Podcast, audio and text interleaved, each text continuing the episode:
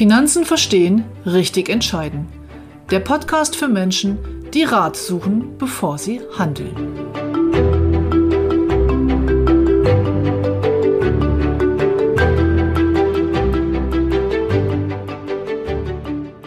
Heute plaudern Sascha und ich über Kosten. Kosten der Beratung, Kosten in Produkten.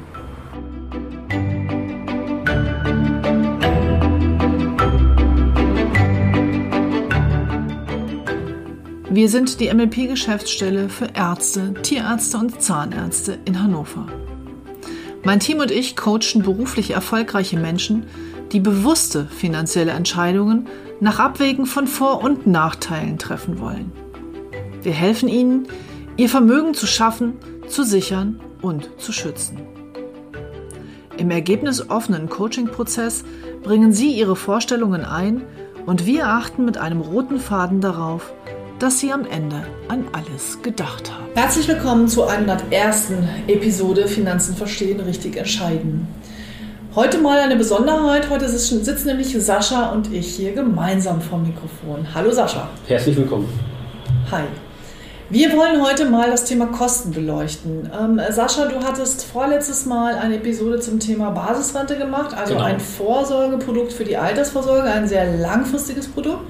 Und da hat ein äh, sehr netter Hörer, ein, wie er selber sagt, Hörer der ersten Stunde dieses Podcasts, dir geschrieben und hat nochmal darauf hingewiesen, dass er es der Vollständigkeit halber besser fände, wenn wir auch die Kosten mit im Detail aufführen in so einer Episode. Richtig. Und daraufhin haben du und ich beschlossen, dass wir heute mal eine Episode machen, speziell zu den Kosten. Jetzt frage ich dich einfach mal ganz direkt als im Sinne unserer Hörer, Mensch Sascha, wie verdienen wir bei MLP denn eigentlich unser Geld? Ähm, grundsätzlich verdienen wir unser Geld über Provision. Provision, das kennt man auch aus dem Immobilienbereich. Letztendlich immer dann, wenn ein Produkt abgeschlossen wird, erhalten wir eine Provisionszahlung von den Gesellschaften und in ganz, ganz vielen, also den meisten Produkten ist diese Provision einfach enthalten. Die ist von vornherein mit reinkalkuliert. Mhm. Und insofern können Sie sich aussuchen, also kann man sich aussuchen, ob man jetzt zum äh, Versicherungsvertreter um die Ecke seines Vertrauens geht, ob man zum Makler geht oder wie auch immer, ob man es online macht. Diese, diese Kosten sind einfach enthalten mhm. und für den normalen, ich sag mal, Endkunden kann man die auch für gewöhnlich gar nicht rausrechnen. Es sei denn, man geht halt eben zu einem Honorarberater. Da kommen wir ja. später nochmal zu. Genau, also auch die Vergleichsportale im Internet kassieren von den Gesellschaften entsprechende Provisionen. Ist den meisten Nutzern dieser Portale ja gar nicht so bekannt. Genau. Das ist in Deutschland historisch gewachsen. Das heißt, es gibt sehr, sehr wenige provisionsfreie Finanzprodukte hier in Deutschland. Also es ist einfach historisch so, dass diese Branche über Provisionen immer refinanziert worden ist. Genau.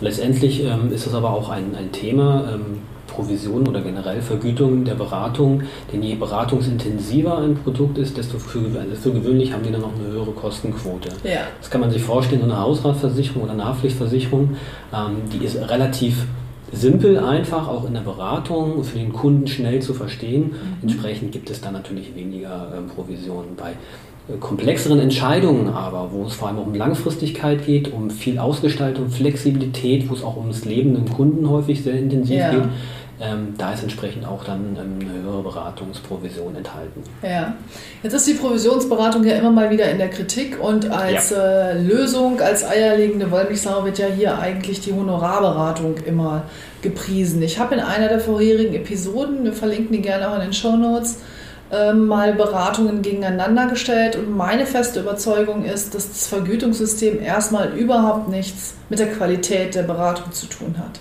Nein, ganz im Gegenteil. Also ich habe auch ähm, selber das erfahren. Ähm, als ich damals junger Student gewesen bin, habe ich mich bei der Deutschen Bank äh, beraten lassen. Das war halt meine Hausbank sozusagen. Und da habe ich Beratungsqualität von oben bis unten kennengelernt. Die Produkte waren letztendlich die gleichen, aber ich denke, dass die Qualität der Beratung hat eher mit der Persönlichkeit des Beraters zu tun, ob ja. er sich wirklich interessiert auch für sich ja. und seine Produkte. Und ähm, ob man nun über Honorare, über Provision oder bei der ähm, beim Ausschließlichkeitsvertreter vor Ort ist, das ist, glaube ich, vollkommen unabhängig davon. Ich glaube das auch. Ich glaube, dass jemand, äh, der seinen Kunden übervorteilen will, das mit jedem Vergütungssystem tun kann. Definitiv. Der kann als Honorarberater hohe Sätze schreiben, der kann die Zeit in die Länge ziehen, der kann Stunden abrechnen, die er gar nicht gemacht hat oder wo nichts bei rausgekommen ist. Und natürlich gibt es auch Provisionsberater, die hier provisionsorientiert beraten, aber das gibt es auch in allen anderen Branchen. Und immer wenn jemand dann es ehrlich mit den Kunden meint, seriös unterwegs ist, ähm, spielt in meiner Welt das Vergütungssystem so lange keine Rolle, solange unterm Strich eine gute Beratung auch gut bezahlt wird. Genau. Weil das können wir natürlich schon erwarten. Wir machen hier einen tollen Job und selbstverständlich dürfen wir dafür auch Geld verdienen, wie jede andere Branche, die einen tollen Job macht, natürlich auch. Richtig. Ich persönlich habe es bei Rechtsanwälten äh, erlebt die ja. ja. immer ein Honorar haben, was sich dann beim Streitwert auch noch in der Höhe des, äh, des Dings, worum es geht, der Verträge oder was auch immer es ist, richtet.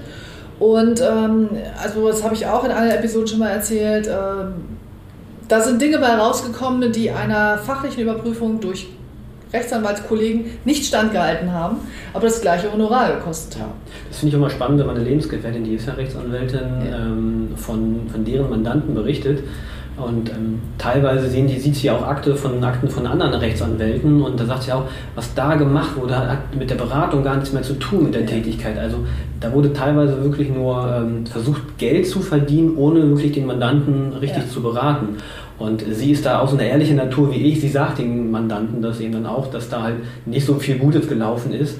Und ich glaube, diese Ehrlichkeit und diese Transparenz in der Beratung ist auch wichtig. Und ja. deshalb habe ich mir auch ähm, beim Kennenlerngespräch eines Kunden immer angewöhnt, darüber zu sprechen, wie ich eigentlich mein Geld verdiene. Mhm. Und dass mir das letztendlich auch von ähm, recht unabhängig ist, von, von wem ich das Geld bekomme, also von Gesellschaft A oder Z.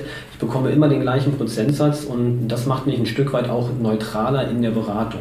Ja, und die Provisionsberatung ist natürlich auch nicht die eierlegende Wollmilchsau, die hat auch Vor- und Nachteile. Ich glaube, dass die, die Provisionen, die als Kosten in Produkte reingerechnet sind, also dem Kunden nicht direkt in Rechnung gestellt werden, dass die es vielen Kunden überhaupt erst ermöglichen, sich beraten zu lassen.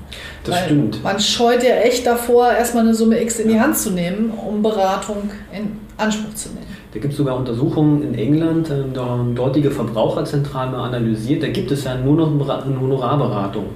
Und tatsächlich ist es wohl so, dass der Prozentsatz der Menschen, die sich zu Finanzprodukten beraten lassen, zurückgegangen ist, seitdem ja. es diese Umstellung gegeben hat. Und das nimmt den Menschen eine Chance, eben sich auch ja, finanziell abzusichern, ähm, aber auch von der Risikoabsicherung. Ja. Und das finde ich einfach schade. Ja. Ähm, das ist wir, wir würden uns eine Chance verbauen, wenn wir auf die Provisionsverratung verzichten. Und die finanzielle Bildung in Deutschland, damit ist es ja sowieso nicht so weit her. Das ist ja eine unserer Missionen auch von MLP, dass wir das wollen, die finanzielle Bildung in Deutschland vorantreiben wollen. Und wenn ich mir jetzt vorstelle, dass es auch wieder davon abhängig ist, ob ich mir Beratung leisten kann, dass ich mich da entsprechend an Experten wende, dann wird die Schere zwischen Arm und Reich ja nur noch größer. Das kann ja nicht in unserem Interesse sein. Und gerade die Menschen, die ja eben schon wenig haben, gerade die brauchen eben eine offizielle, ja. Entschuldigung, nicht offiziell, sondern eine effektive Finanzberatung und denen wird es halt dann verwehrt. Genau. Weil wer kann denn heute ähm, 250 Euro die Stunde in einer Honorarberatung oder mehr bezahlen und ja. ist sich noch gar nicht sicher, ob das, was nachher nach der Beratung rauskommt, überhaupt funktioniert. Ja. Weil da wird ja einfach eine Stunde abgerechnet. Genau. Was hat der Kunde bei uns bezahlt, wenn wir uns zwei Stunden Zeit genommen haben, ihn ausführlich beraten haben und der hinterher sagt, er will das aber alles nicht, er macht es nicht? Gar nichts. Gar nichts. Das ist dann unser unternehmerisches Risiko. Genau, er kann ja sogar ganz viele Informationen von uns, von uns bekommen. Ja. Wir können Konzepte aufstellen. Ja. Und klar kann er sich das nachher im Internet zusammensammeln. Ja. Ähm, die Kosten hat er aber trotzdem. Ja. Und dazu möchte ich hier auch sagen, ähm, ich persönlich, also wir sind ja alle selbstständig beim LP, jeder entscheidet das selber, aber ich mache sowas immer nur einmal.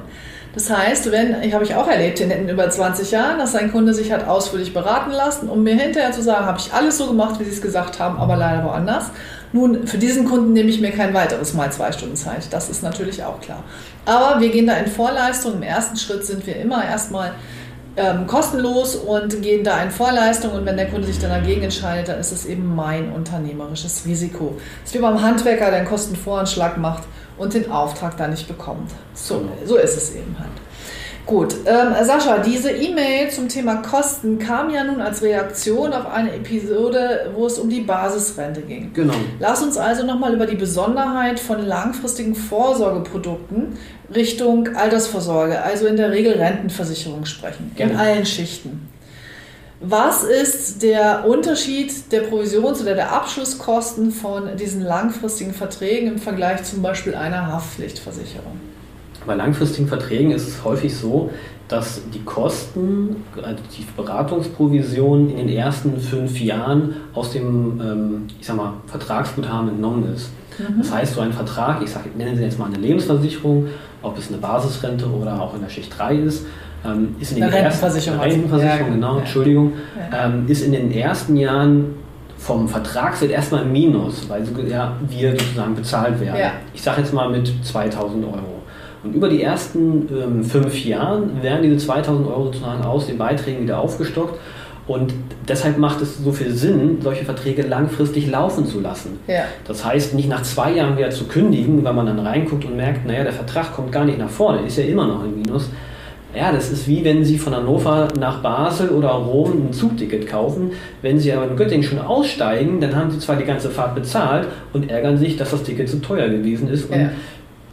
Hannover-Göttingen halt für uns viel günstiger gewesen wäre. Ja. Das heißt, das, da muss man auch immer drauf aufpassen ähm, und mit dem Kunden auch klar darüber diskutieren und ähm, Transparenz aufzeigen, was tatsächlich alles da in, in, solchen Verträgen drin ist und welche Auswirkungen das hat. Ja, und die langfristigen Verträge müssen sehr wohl überlegt abgeschlossen werden. Genau. Dennoch bieten sie ja viele Vorteile, wie wir ja auch in vielen Episoden schon ähm, erwähnt haben, staatliche Förderung, Riester, Basisrente, kann man die Berufsunfähigkeit von der Steuer absetzen, solche Dinge. Halt. Genau, und auch da finde ich, sollte man wieder ähm, alle Aspekte mit reinzählen. Also ja. nicht immer nur die, die Ansparphase betrachten, sondern auch, was ist mit ähm, entsprechend steuerlichen Vergünstigungen, die ich ja wieder ich sag mal, als Kickback zurückbekomme. Ja. Wie sieht es mit der Rentenphase aus? Welche Kosten fallen da? Genau.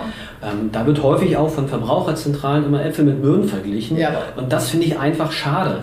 Da macht man sich eine ganze Menge auch eben kaputt. Und aus meiner Sicht ist es immer eine, eine ja, eine rosa Brille, mit der dann andere Finanzprodukte in den Fokus ge gestellt werden. Beispielsweise ETF war eine Zeit lang ein sehr hoher Hype. Im Moment gerade immer noch, ja. ja. Oder immer noch und äh, das macht es einfach dann kaputt und ich finde, das ist auch kein fairer Vergleich an der Stelle. Ja, gerade beim ETF ist es so, fragen Sie mal, also wenn ich meine Kunden frage, was ist ein ETF überhaupt, bekomme ich sehr, sehr unterschiedliche Definitionen. Aber okay, das wollen wir nicht heute zum Thema machen. Also die langfristigen Verträge, die müssen natürlich sehr wohl überlegt abgeschlossen werden. Das gilt aber doch für jeden langfristigen Vertrag. Wenn ich einen Hauskaufvertrag beim Notar unterschreibe und die Grunderwerbsteuer und Gebühren zahle und nach einem halben Jahr sage, ach ist doch nicht, ich verkaufe das Haus wieder, bin ich auch locker im Minus. Kräht ja. kein Haar nach, da redet kein Mensch drüber.